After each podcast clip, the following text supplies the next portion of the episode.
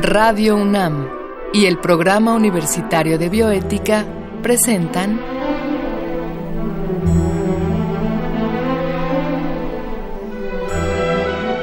El Árbol de las Ideas.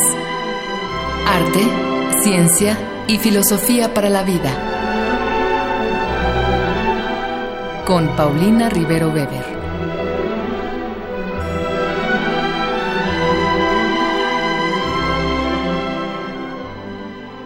Hola amigos, gusto en saludarlos. Soy Paulina Rivero Weber y les doy la bienvenida a la emisión de este programa El Árbol de las Ideas, Arte, Ciencia y Filosofía para la Vida, con una colaboración del Programa Universitario de Bioética con Radio UNAM. El día de hoy tenemos la compañía de la maestra Mina Pikarevich para hablar de un tema tan interesante como delicado, la interrupción del embarazo. La maestra Mina Pekarevich nació en la Ciudad de México en mayo de 1950 y es licenciada en Sociología por la UNAM, maestra en Ciencias Políticas por la Universidad de Connecticut y maestra en Bioética y Derecho por la Universidad de Barcelona. Es miembro activo del Colegio de Bioética y sus líneas de especialidad son salud y derechos sexuales reproductivos. Ha publicado diversos artículos sobre bioética, aborto y legislación, así como el libro México, Diccionario de Opinión Pública, publicado por la UNAM, la revista de este país y editorial Grijalvo. Mina, bienvenida. Para mí es un gusto, Paulina, estar con ustedes, estar con Radio UNAM y estar con el público que hace comunidad con todos nosotros. Qué gusto, Mina. ¿Qué te parece si antes de entrar en materia escuchamos una cápsula de saber preparada por el Programa Universitario de Bioética? ¿Qué pasaría si las leyes nos ordenaran vivir de acuerdo a las creencias morales de un individuo? Para resolver conflictos de orden social, es necesaria una ética que se guíe por las consecuencias de sus leyes en la sociedad y no por los principios morales de cada persona. Cada ciudadano debe tener el derecho a guiar su vida bajo sus propios principios, siempre y cuando no haga daño a los demás. El dilema que mejor manifiesta la necesidad de una ética laica que vele por el bienestar de la mayoría es la interrupción voluntaria del embarazo. El aborto ha existido desde siempre. Aún así, en México ha sido muy diferente para las mujeres de clase alta y para las de clase baja. Las primeras tienen fácil acceso a la interrupción del embarazo con todos los cuidados de los hospitales de lujo, o incluso en el extranjero. En contraste, las mujeres de clase baja lo practican de modo ilegal, por lo que sufren enfermedades e incluso llegan a perder la vida. Por increíble que parezca, muchas son encarceladas, como sucede en algunos estados de la República. Lo anterior no ocurre solo en nuestro país. Esta es la situación de miles de mujeres en todo el mundo. Para interrumpir su embarazo, algunas acuden a hospitales que parecen hoteles de cinco estrellas, mientras otras mueren en la calle desangradas por un legrado. En el mismo sentido, así como en algunos países hay hombres y mujeres que ayudan a realizar un aborto sin problema alguno, en otros hay hombres y mujeres que por hacerlo enfrentan graves problemas legales. Una ética de consecuencias en torno a la suspensión voluntaria del embarazo no se detiene a valorar únicamente el estatus del embrión.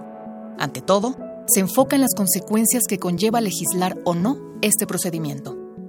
No legislarlo implica continuar afectando y poniendo en riesgo a la clase baja.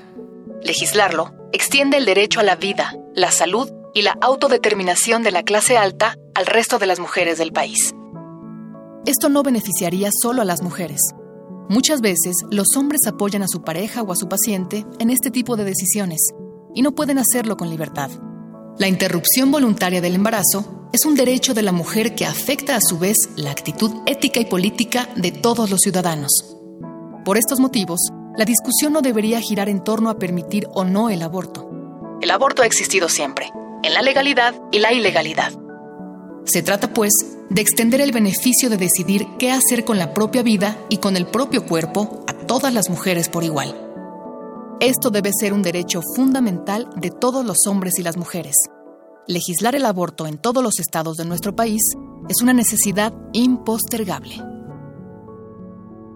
Mina, ¿por qué hablamos de la interrupción voluntaria del embarazo y no hablamos simplemente de aborto?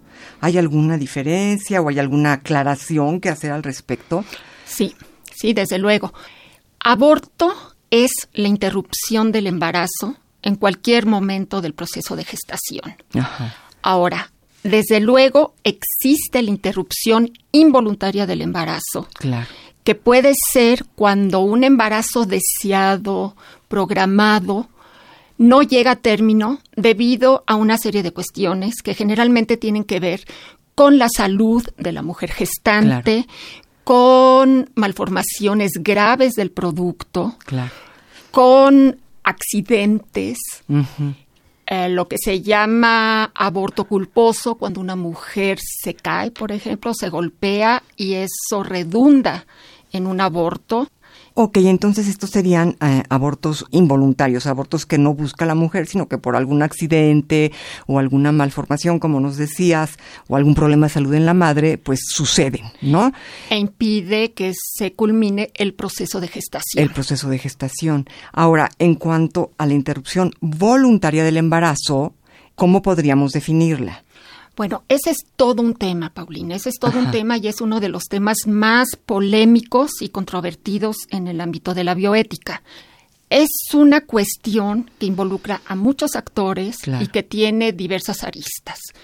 Los abortos voluntarios tienen que ver principalmente con los embarazos no deseados y no planeados. ¿Y cuáles son esos embarazos no deseados y no planeados? Hay una multitud de casos y yo creo que es muy importante que nuestros radioescuchas entiendan bien a bien cuál es esta problemática. El embarazo es un acto en el que deben ponerse de acuerdo un varón y una mujer y la relación sexual debe ser consensuada. Claro. Si esto no es así, si entre las muchas formas de violencia hacia la mujer, que es algo que no debe sorprendernos, en los últimos días, semanas, meses va increciendo la problemática en nuestro país de violencia hacia las mujeres. Una forma recurrente de esa violencia es la violación sexual. Y de la violación sexual suelen darse embarazos no deseados. Claro. En el caso de la mujer, para que la ley la asista y se le permite interrumpir ese embarazo en caso de que no lo desee, tiene que hacer una denuncia. Mientras se hace la denuncia, el tiempo de gestación va avanzando. Claro. Y cuando ya se cumplen todos los requisitos, el embarazo puede estar tan avanzado que ya no es recomendable que éste se interrumpa. En esos casos no es solo el acto sexual, la violencia sexual ejercida en la mujer, sino el que se le imponga a esa mujer un embarazo no deseado y el tener a una criatura que tampoco es deseada. Ahora estaríamos hablando de los casos, digamos, en los estados de la República. Eh, en la Ciudad de México me imagino que no hay que esperar eh, todo este tiempo cuando se trata de violación. Basta con que tú te presentes queriendo eh, interrumpir el embarazo, ¿o no es así? En la actualidad, el Distrito Federal es la única entidad de la República que permite la interrupción legal del embarazo durante las primeras 12 semanas del proceso de gestación. Y aquí quiero subrayar la cuestión de proceso de gestación. No es un acto único, no es el momento en que el varón mantiene esa relación sexual consentida o no por la mujer.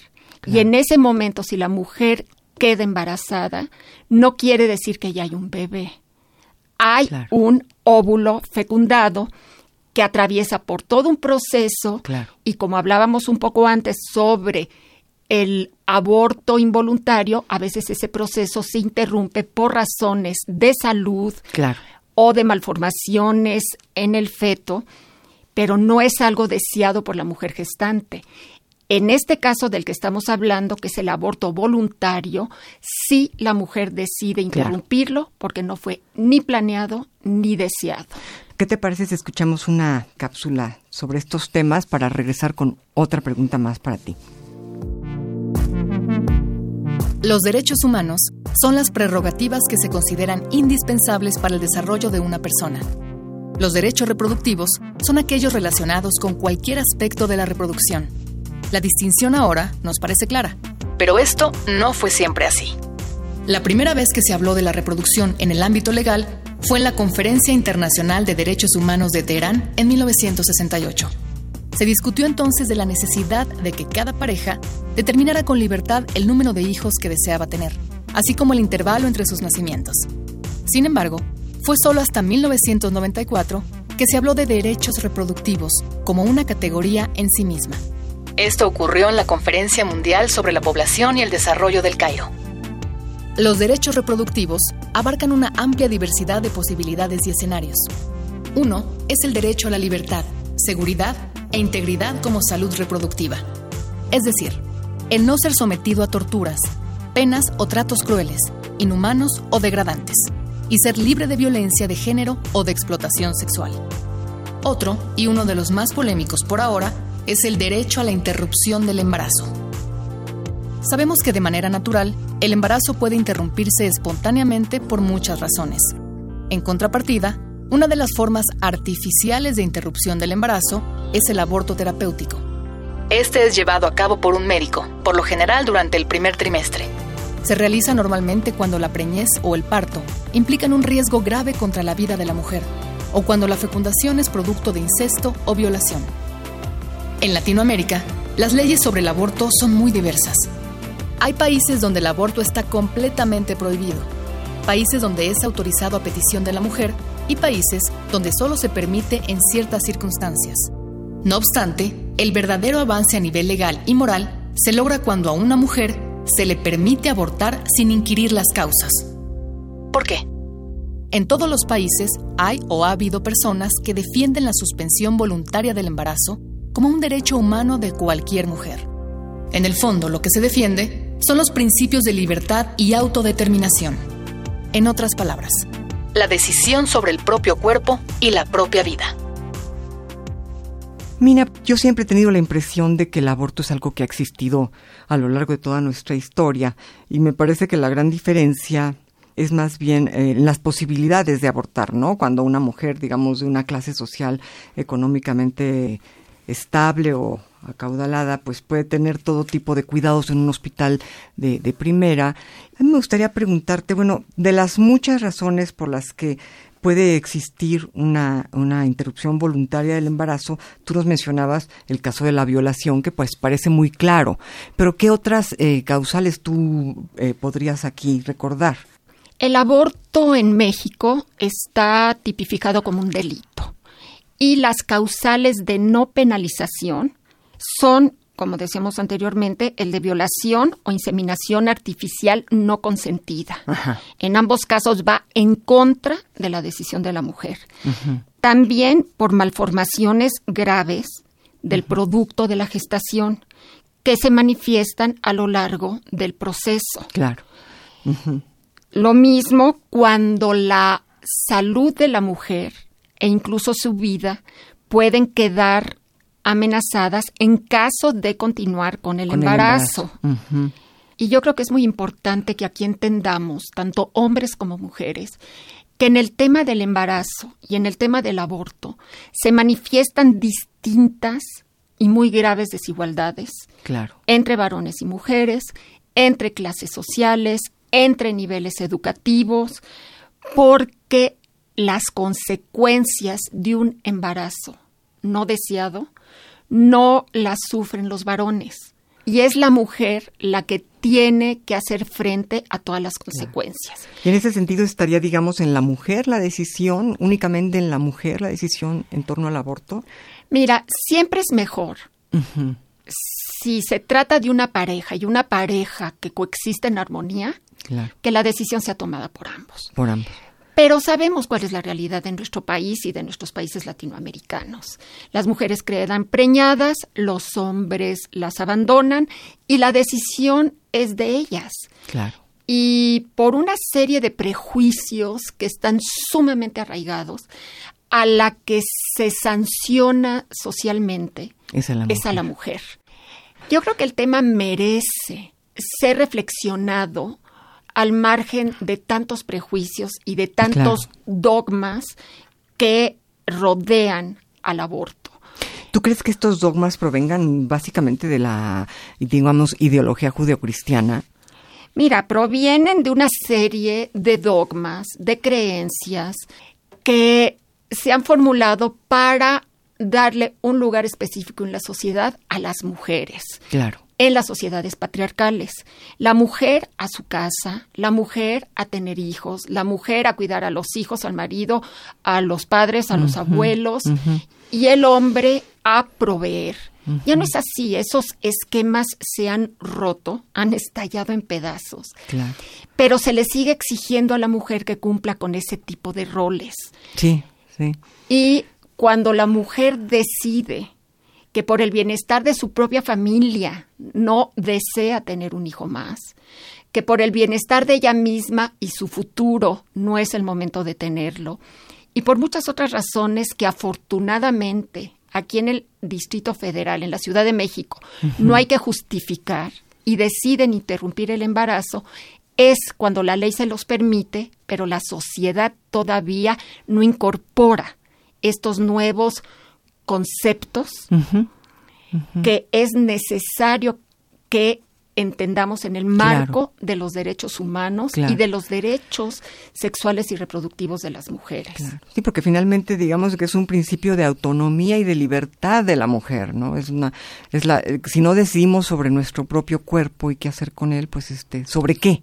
Yo creo que va mucho más allá de la decisión sobre el propio cuerpo, porque es una decisión sobre la vida presente y futura. La vida de la mujer, la vida de otros hijos en caso de tenerlos, la vida de los padres en caso de tener que ayudar a sostenerlos. Muchas vidas van de por medio y no únicamente la de el producto de ese embarazo que como decíamos anteriormente, cuando no es deseado ni planeado, la mujer decide no llevarlo a término. Pero aunque no hubiera papás y hermanos, hijos, una mujer que simplemente no quiere tener un hijo y no quiere embarazarse, pues yo creo que tiene el derecho de decidir sobre su cuerpo, aunque no tenga que dedicarse más que a sí misma, está en su pleno derecho, ¿no? Está en su pleno derecho, es su cuerpo y es su vida. Claro. O sea, para mí va más allá del cuerpo, va, va, tiene que ver con su vida, con sus posibilidades de formación, de trabajo, seguir adelante con algún proyecto que ella se hubiera formulado y que un embarazo no deseado, no planeado, a destiempo, o uno más teniendo ya varios hijos y una situación económica difícil, viene a trastornar su existencia. Pero no estaríamos justificando, Mina, no estaríamos justificando entonces el aborto. Esto es, necesariamente tiene que haber algo truncado. ¿Por qué no simplemente yo aborto? Porque es mi decisión. Independientemente de que esto no trunque nada en mi vida, o, o sea, me parece que deberíamos de aceptarlo y de respetarlo, ¿no? Creo que lo que dices es válido para quienes así lo sienten. Claro. Yo creo que hay muchos ah, atavismos todavía en este tema. Quien así lo siente, quien así lo decide, yo estoy de acuerdo en que esté en plena libertad de hacerlo, pero tampoco creo que tener un aborto es algo intrascendente. Yo creo que ninguna, ninguna mujer quisiera tenerlo. Claro, no. Pero antes de tenerlo o antes de interrumpirlo, yo creo que tampoco ninguna mujer quisiera quedar embarazada en condiciones de violencia, en condiciones de no, acuerdo o de no planificación de su vida, su futuro. Sí, no, no ha habido, no, no ha existido la mujer que diga por fin quedé embarazada, ahora voy a poder abortar, ¿no? Esto no es un gusto, no es algo que se quiera, es una necesidad, ¿no? Yo creo que ese es uno de los prejuicios mayores. Claro. Que la que muchas personas piensan que qué fácil es embarazarme si puedo abortar. Y no. Pues yo creo que no han pasado por ese trance. Claro. Cuando opinan así. Y yo creo que quienes sí han pasado por ese trance pueden dar fe de que tener un aborto, procurarse un aborto, quedar embarazada y pensar en la posibilidad de interrumpirlo no es grato. Claro. No es grato. Lo mejor sería que la sociedad pudiera tomar medidas preventivas. Completamente. Y eh, desde luego, sancionar a los violadores. Completamente, claro. Mina, vamos a una última cápsula que hemos preparado para nuestra audiencia y regresamos.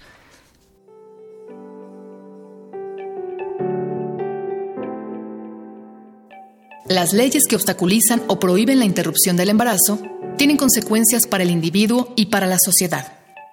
¿Sabes cuáles son?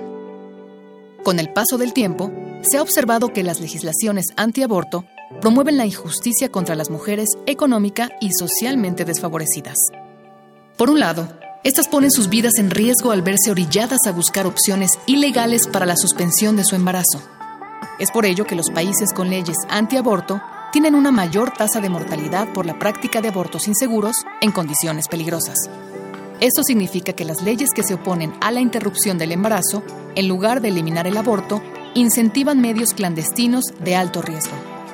Y lo que es más, esta misma ilegalidad dificulta el acceso a información certera sobre el número real de abortos, sus circunstancias y complicaciones.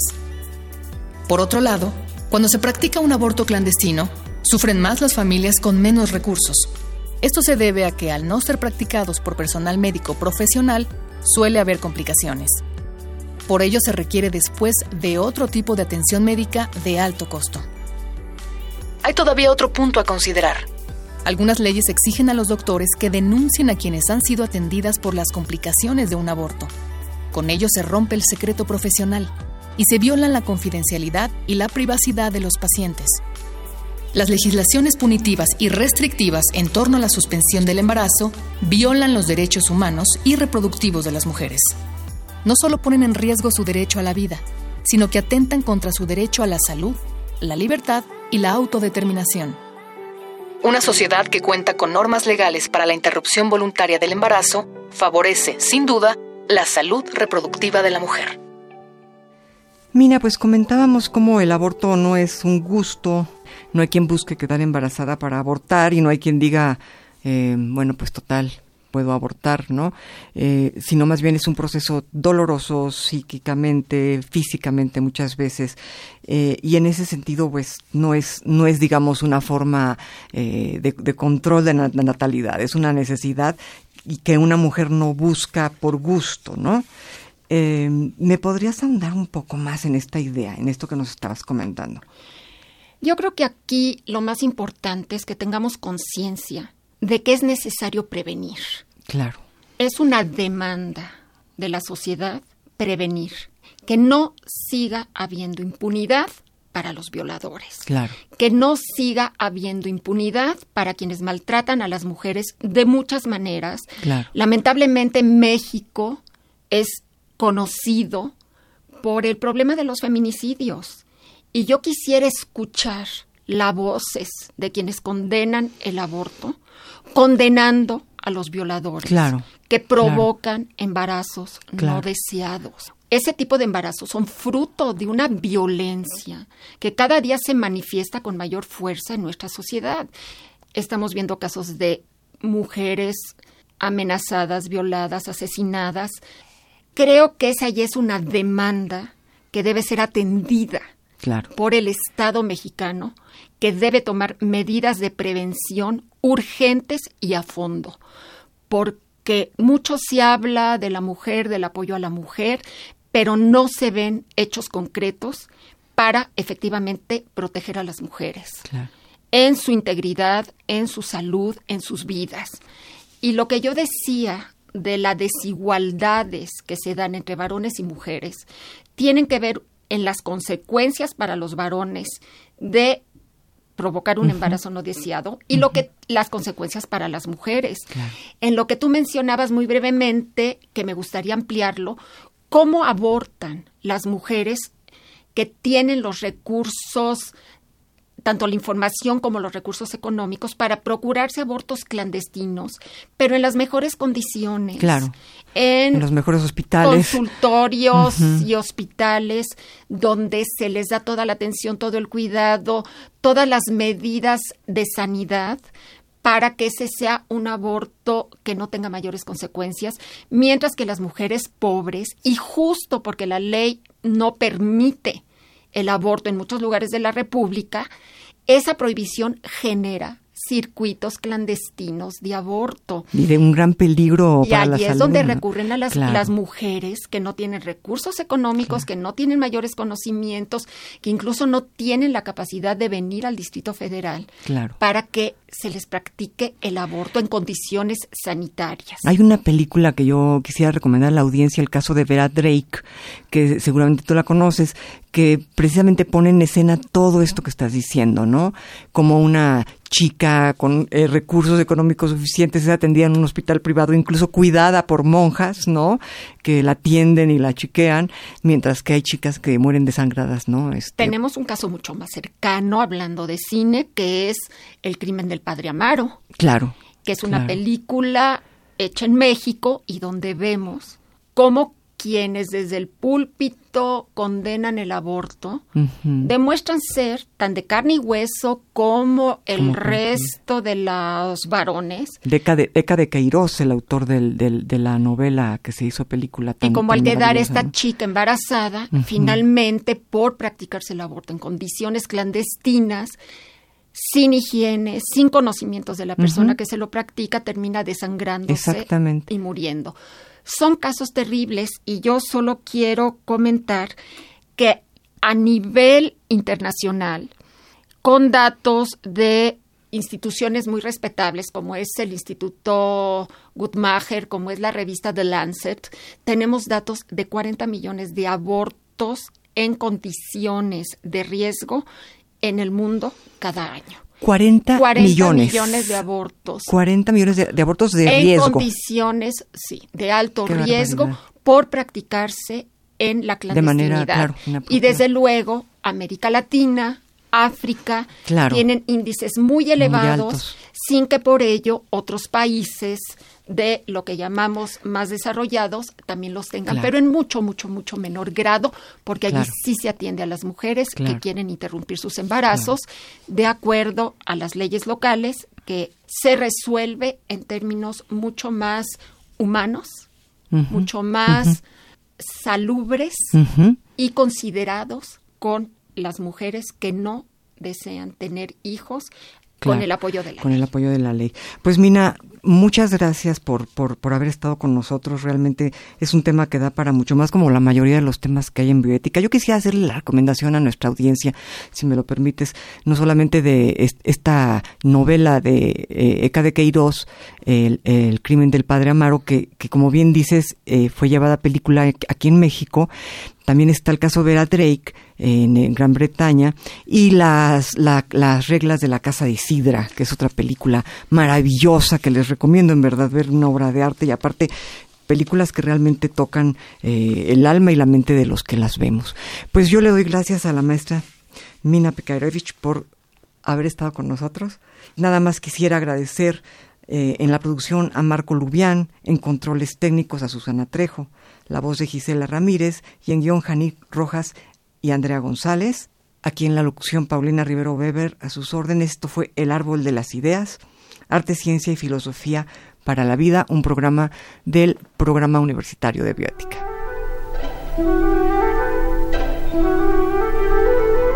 Radio UNAM y el Programa Universitario de Bioética presentaron